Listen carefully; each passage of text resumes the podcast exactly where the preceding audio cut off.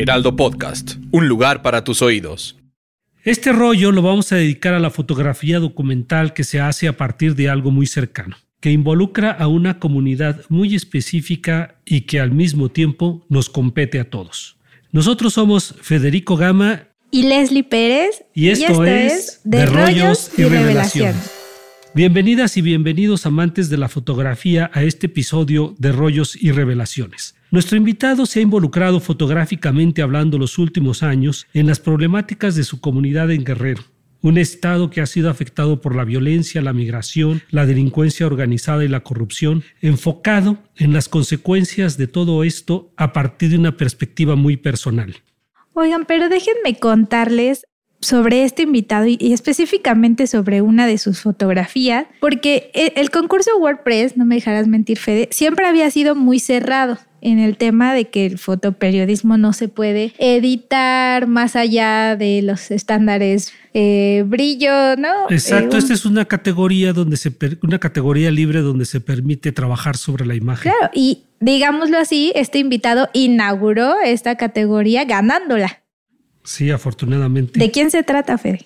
Pues nuestro invitado se ha involucrado fotográficamente hablando, como decía, en estos últimos años. Y sin más, les vamos a presentar a Yael Martínez, quien tiene reconocimientos muy importantes como la beca Eugene Smith, distinciones como WordPress Photo y recientemente el premio Y de National Geographic. Pero además es colaborador de Magnum, la agencia fotográfica periodística más prestigiosa del mundo. ¿Qué tal, Yael? ¿Cómo estás? Hola Federico, hola Leslie, ¿cómo están? Yo muy muy contento de estar aquí con ustedes. Eh, Emocionados de tenerte, pero además la verdad es que personalmente sí tengo esta duda y esta intriga. ¿Qué sentiste de ganar una nueva categoría? Pero además quiero que nos cuentes un poco cómo defines tu trabajo. ¿Es fotografía periodística, documental, de autor o qué? Porque esta nueva categoría viene a romper los esquemas de lo que se venía premiando como periodismo o fotoperiodismo. ¿Qué nos cuentas sobre esto? Sí, pues mira, yo creo que yo siempre he creído que soy fotógrafo documental, me defino como fotógrafo para no entrar en estas eh, como etiquetas que se ha generado, ¿no? En torno a la fotografía y qué es un periodista o qué es un documentalista o qué es un fotógrafo de autor. Más bien creo que para mí lo importante es que los trabajos que realizo están vinculados con procesos eh, sociales, con procesos históricos y políticos y que parten de esta realidad, ¿no? Digamos que la imagen que está representada no, no, no tiene las características de una fotografía clásica, digamos. Claro, y sobre todo porque, bueno, eh, sobre todo este premio el premio de WordPress Photo, había estado como muy en la polémica por las intervenciones que habían hecho fotógrafos en, en periodos anteriores y por eso yo creo que de ahí viene un poco esta pregunta que te hace Leslie. Este, ¿Qué piensas, por ejemplo, de esa parte y de este cambio que hace WordPress Photo? Pues mire, creo que hay cosas distintas. Eh, eh, o sea, el problema radicaba más en el sentido de la manipulación de la realidad, términos éticos, creo. Eh, porque justamente ellos tenían esta base donde solamente te permiten específicamente ciertas cosas y si rompes justo con esas, estabas de alguna forma haciendo una ruptura ética en términos visuales, ¿no? O en términos también filosóficos. Pero ah, creo que lo que lo que ahora abrieron es que también uh, las audiencias han cambiado eh, y las formas de vincularse con ellas han cambiado.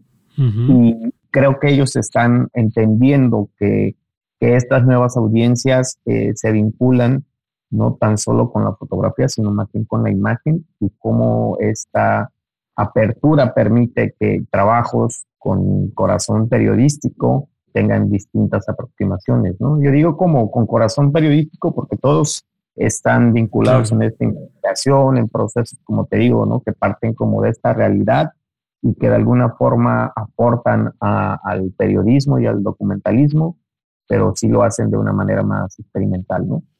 Oye, ¿qué fue lo que hiciste específicamente en estas fotos? Porque eh, vemos una intervención, pero los que estamos como espectadores no sabemos cómo fue tu proceso para llegar a, este, a esta obra final, digámoslo así. Eh, bueno, es que las imágenes forman parte de un proyecto a largo plazo que estoy trabajando con una beca de esta del Sistema Nacional de Creadores en torno a un, al concepto de, resiliencia en comunidades que han sido afectadas por la violencia en, sus vidas, ¿no? Entonces, inicialmente yo eh, se detonó a partir de un trabajo que llevo siete, siete años más o menos colaborando con con eh, madres que tienen desaparecidos en, distintos estados de, México. Y yo recuerdo que cuando inicié este trabajo lo que quería justamente era buscar una manera distinta de representar esta, este concepto de, resiliencia, ¿no? Entonces, eh, partí justo, es el mismo proceso documental, ¿no? Pues llego, tengo entrevistas, tengo audios, tengo videos eh, y fotografío de una manera como documentalmente clásica y lo que hago después es que imprimo las imágenes y esas imágenes están intervenidas manualmente, ¿no? Entonces la idea era un poquito esta mezcla, pues hace años Federico eh, fue tutor mío en, en una de estas becas del FONCA, de jóvenes creadores, cuando éramos más jóvenes nosotros. Hace ya algunos años. Justamente ahí algo que era bien bonito era que, que, que podías abrazar e integrar otros procesos, ¿no? O sea, Federico como tutor te puede contar también, Leslie, cómo era esto, ¿no? De que estábamos en la beca y había eh, fotógrafos como nosotros, o al menos como yo, que me considero como documentalista, había otros ah, amigos fotoperiodistas, pero también había otros fotógrafos I'm Sandra, and I'm just the professional your small business was looking for. But you didn't hire me because you didn't use LinkedIn jobs. LinkedIn has professionals you can't find anywhere else, including those who aren't actively looking for a new job but might be open to the perfect role, like me. In a given month, over 70% of LinkedIn users don't visit other leading job sites. So if you're not looking on LinkedIn, you'll miss out on great candidates like Sandra. Start hiring professionals like a professional. Post your free job on linkedin.com/people today. Estaban más vinculados con eh, la fotografía autoral o con, o, con el arte conceptual, ¿no? Entonces la idea es, es que pues con el paso del tiempo va uno abrazando distintos procesos, ¿no? Y, y, quería justamente que las imágenes eh, tuvieran otra lectura, otra manera de entenderse. Entonces eh, la idea de, de, de, hacer esta perforación física sobre la imagen habla ah, un poquito como que es una analogía a la, cómo la, la violencia atraviesa pues los cuerpos físicos, pero también los, el espacio espiritual de la gente que vive en estos lugares donde, donde están constantemente siendo violentados, ¿no? Sí, y tus imágenes me recuerdan mucho a, a, estos cuentos de Pedro Páramo. Y no sé de algo, porque es como esta realidad que sí los pueblos viven de manera cotidiana, pero para otros ojos, sobre todo de las culturas más occidentales, les parecen algo mágico, algo distinto. ¿Tú qué idea tienes de esto? Y sobre todo porque en primera lo estás tocando, estás tocando el fenómeno de la violencia desde una perspectiva muy personal y eso, eso me parece interesante y no tanto a partir del estereotipo de lo puramente documental, este como, como tal, el de no se toca nada, ¿no? Pero sí de alguna manera estás reflejando esas realidades que para otros ojos parecen ser mágicas. ¿Qué, piensas de esta idea? Nos apenas justo ah, hay una cosa ahí que nos invitaron de la agencia a una exposición en, en Fotolondo y le pusieron como realismo mágico y yo es como le pregunté a la, a, curadora por qué había agarrado ese, ese concepto y me dijo, no, pues este, que le recordaba mucho justamente a estos procesos de literatura, ¿no? Y que estaba como vinculado, y creo que, es cierto, ¿no? Como que de repente eh, los entendimientos de, estas esferas de realidad son totalmente distintos. A, ellos creo que les parece casi surreal eh, la realidad que vivimos, y a mí también me parece surreal tu realidad cuando llego a ese espacio. Entonces creo que en ese sentido también... Uh, tratan, yo creo que de colocar el proyecto. Es como te digo, ¿no? Es como, como lo mismo cuando me preguntan de, cómo me defino, creo que ellos tratan de entender la fotografía latinoamericana desde, desde ese punto mismo de vista, ¿no? De clasificar, de decir, ah, no, pero es que el latinoamericano tiene este realismo mágico de algo que está sobrepasando mi manera de entender esa realidad, ¿no? Sí, Porque no es una realidad que, que la tengan inherente, que la entiendan, o que tengan cercanía, ¿no? Entonces, de repente les parece que, está algo más allá de... oye, oye Yael, y nos cuentas un poquito que documentas las consecuencias sociales que ha ocasionado la violencia en México, pero en tus imágenes no vemos propiamente este cliché de violencia, de sangre, de, ¿sabes? ¿Cómo fue para ti romper este tipo de imágenes y en algún momento sí las hiciste o desde el principio dijiste esto no? ¿O cómo fue este proceso para transformar el discurso también? Claro, y además en, esto que apunta Lely es muy interesante porque las imágenes no dejan de ser violentas de alguna manera y se refleja esta, esta dureza, pero no vemos la crudeza de la sangre, ¿no? Por ejemplo. Mira, yo tengo un pavor a la sangre, el niño me desmayaba cuando la veía. y, y, recuerdo que cuando pasó lo de, cuando empecé a trabajar sobre la desaparición forzada, ¿no? veía las tapas de los periódicos y veía todas estas notas rojas y yo definitivamente no quería hacer nada. Algo que, que, que a mí me movía más era el hecho de, de entender violencias permanecen, que parece, o sea, más allá de esta violencia que se genera justamente de imposibilitar encontrar a alguien que, que quieres o que amas, permanece ahí, se activa cada momento, no importa el paso de los años, sigue estando activa y, digamos que, que, se filtra pues a, a, uno como humano, pero también al espacio que uno vive, ¿no? Claro. Entonces ahí eso es algo que, que yo decía, le, estaba dando vueltas y vueltas y decía que creía que para mí era importante hablarlo de ese lado, ¿no? Desde, desde cómo estos procesos históricos que estamos viviendo ahorita, ¿no? O estos procesos sociales, de alguna forma están reconfigurando nuestro, nuestro ser, ¿no? Y entonces ahí era que, yo decía, no, mejor voy por ahí, sigue pareciendo que ¿no? estas desapariciones, estas muertes, ¿no? de, la, de esta desgracia de los migrantes, y de repente eh, se nos olvida que, todos ellos tienen eh, familia y que todos ellos generaron un hueco profundo, ¿no? Claro. Entonces creo que eso poquito a poquito va minando pues el, el, el de nuestra sociedad.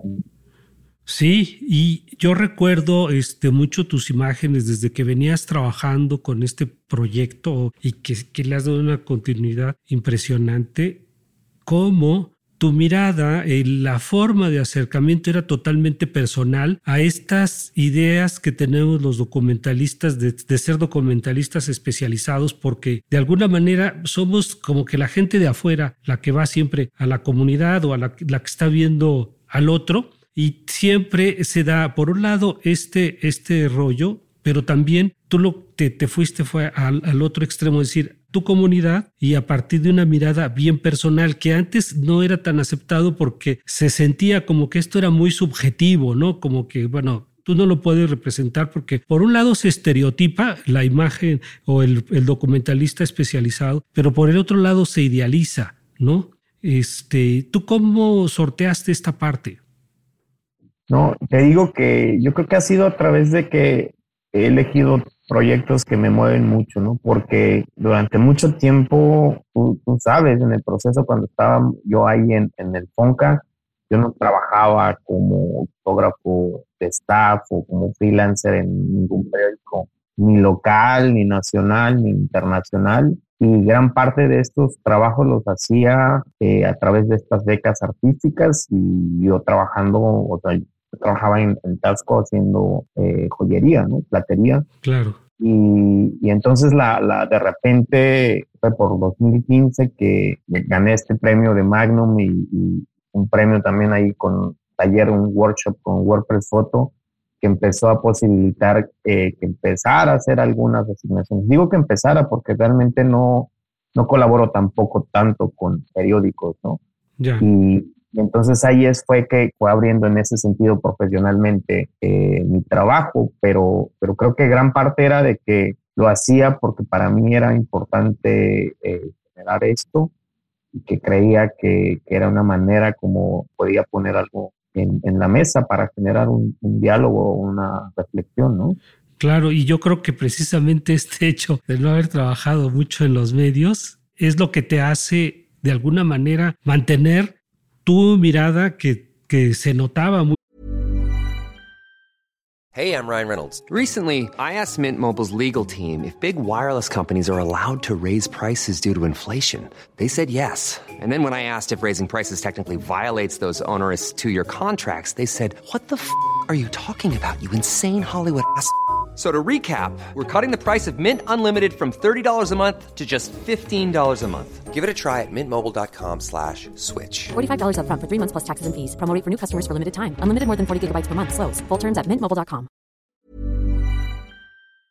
Clara desde que eras joven creador y que la has mantenido sin concesiones, porque la verdad es que luego a veces los medios, las instituciones nos van moldeando de acuerdo a las necesidades que se van teniendo este, de cada medio, porque tienen un punto de vista, una línea editorial, etcétera. Son muchas cosas, pero yo creo que aquí, o sea, se nota esa libertad en tu trabajo. Los vicios, dirían por ahí, del fotoperiodista. Yo, yo, no, yo me acuerdo que en 2019, cuando o sea, tuve la fortuna de, de, compartir momentos con Pedro Pardo, que había ganado también la categoría de foto única, ¿no? En, mi, con esta foto de migración. Justo yo, yo estaba Pedro, estaba Mónica González y yo platicaba con ellos y les decía que tenía, quería ser como fotoperiodista, ¿no? Que si en algún momento eh, podían ellos ahí ayudarme, que me interesaba, ¿no? Porque yo desde joven ahí eh, mandaba mi trabajo a los periódicos y nunca me contestaban, ¿no? Yo creo que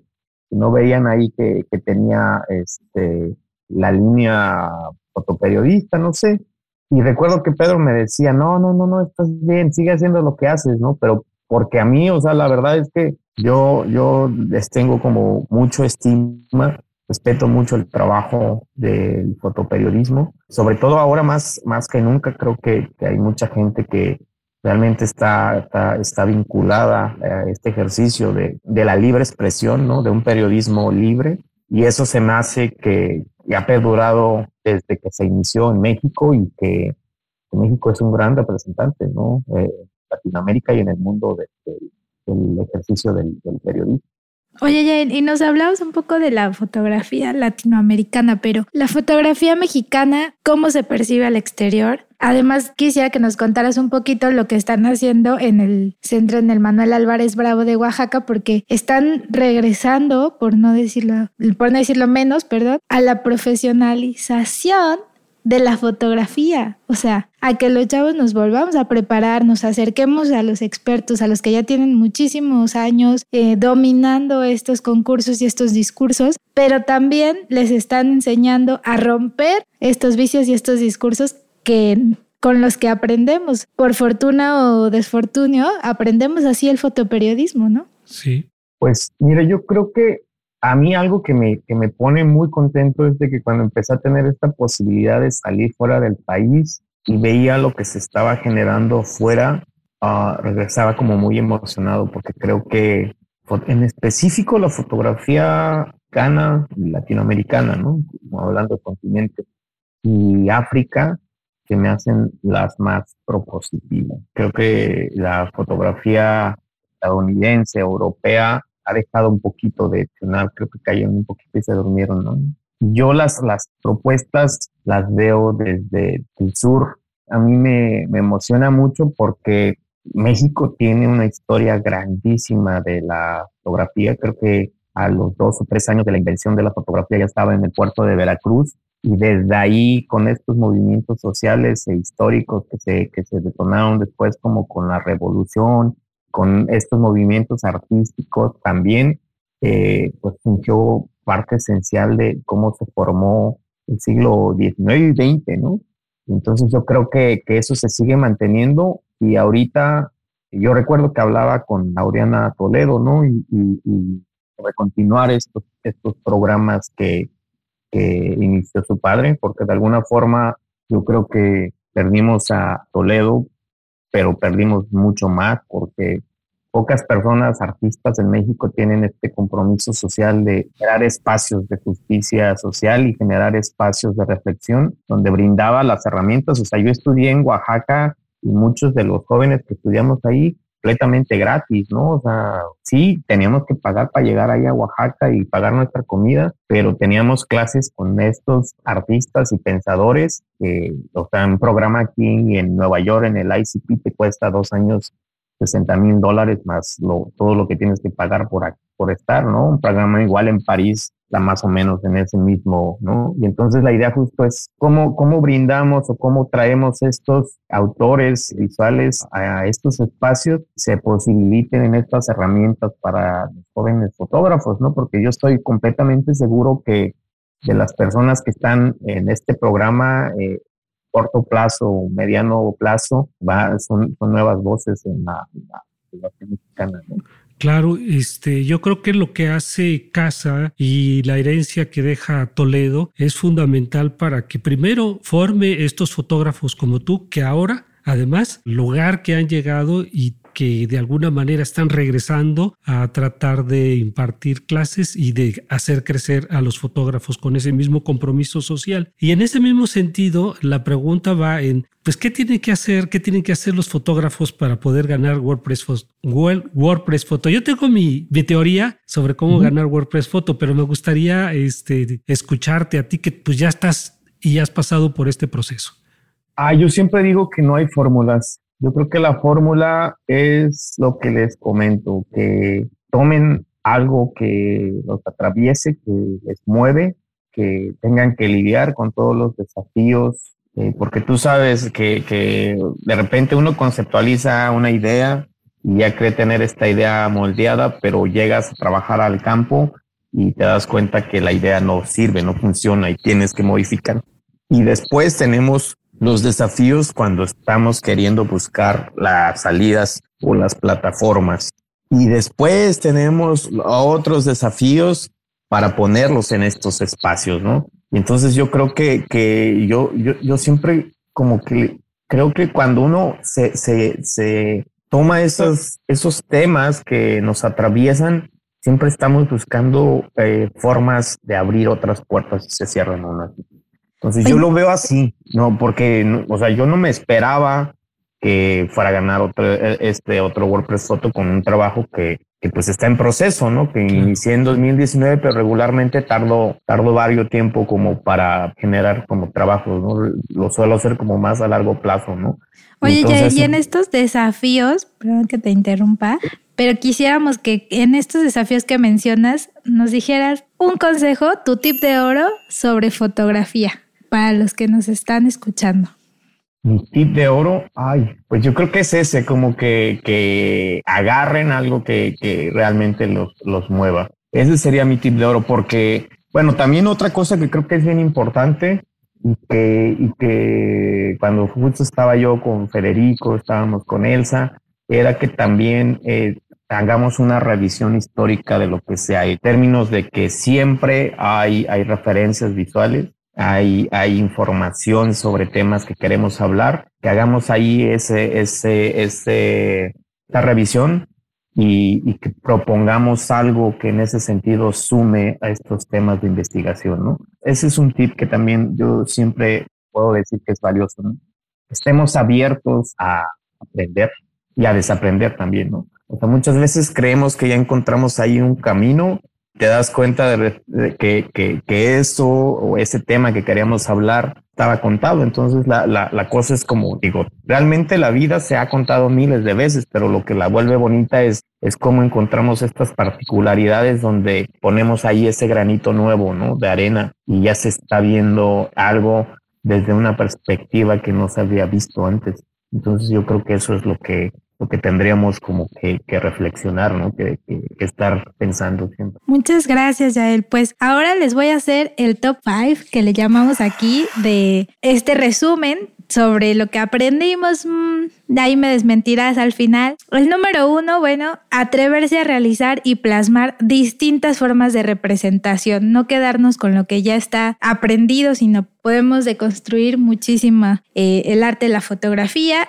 el número dos, buscar los programas de las becas como herramientas para crear. Creo que hay muchísimos programas y muchísimos lugares como el que ya nos mencionó ya él para acercarnos y poder crear, porque sí es una limitante muchas veces el recurso. El número tres, investigar más sobre la fotografía latinoamericana y mexicana. ¿no? Buscar estas referencias. El número cuatro, entender que la objetividad no existe. ¿No? Porque si tratamos de ser objetivos, nos vamos a perder en el proceso porque es irreal. Ahorita Fede ya me quiere decir ahí algo. Y el número cinco, perder el miedo a contar los conflictos de nuestra comunidad, de nuestros barrios, de nuestras colonias, porque si a nosotros no nos importa, pues ¿a quién?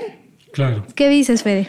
No, eh, me parece que ahora sí están, esos puntos son están muy bien este, situados. Y sobre todo esta parte de cómo se aborda la fotografía documental porque siempre le tenemos miedo de hacerlo a partir de una mirada totalmente personal y la verdad es que me da mucho gusto haber este, platicado contigo por toda la trayectoria que, que has tenido, cómo has crecido en, fotográficamente hablando, pero también cómo este trabajo y este crecimiento, bueno, pues va logrando reconocimientos que a nosotros como mexicanos y como fotógrafos nos llena de orgullo. La verdad es que muchas felicidades, Yael. Muy contento con con tu trabajo y esperando que a un día, ya que formes parte, si es que llegas a formar parte de Magnum, pues nos invites a algunos, ¿no? Porque así es como se hace esto, es una cadenita, ya sabes cómo es el asunto. Oigan, y antes de que, de que nos despidamos de Yael, los vamos a invitar a nuestra dinámica. Acuérdense de compartir sus fotografías y esta vez, ¿por qué no? Que sean de alguna situación cercana, una historia que sea brevemente muy personal y acuérdense de compartir sus fotografías en Instagram, en Twitter con el hashtag Día de Revelado. Así que con ese hashtag vamos a estar buscando sus imágenes. No, Fede. Adelante, bueno, pues muchas gracias, Yael. Oye, Yael, ¿cómo te podemos encontrar en redes? ¿En dónde te puede buscar la gente? en el Instagram estoy como Yael MTZV, que sería como Martínez Velázquez, pero era muy largo, entonces es Yael MTZV y en Twitter igual, creo que son las únicas dos redes que uso y el Facebook como Yael Martínez Velázquez.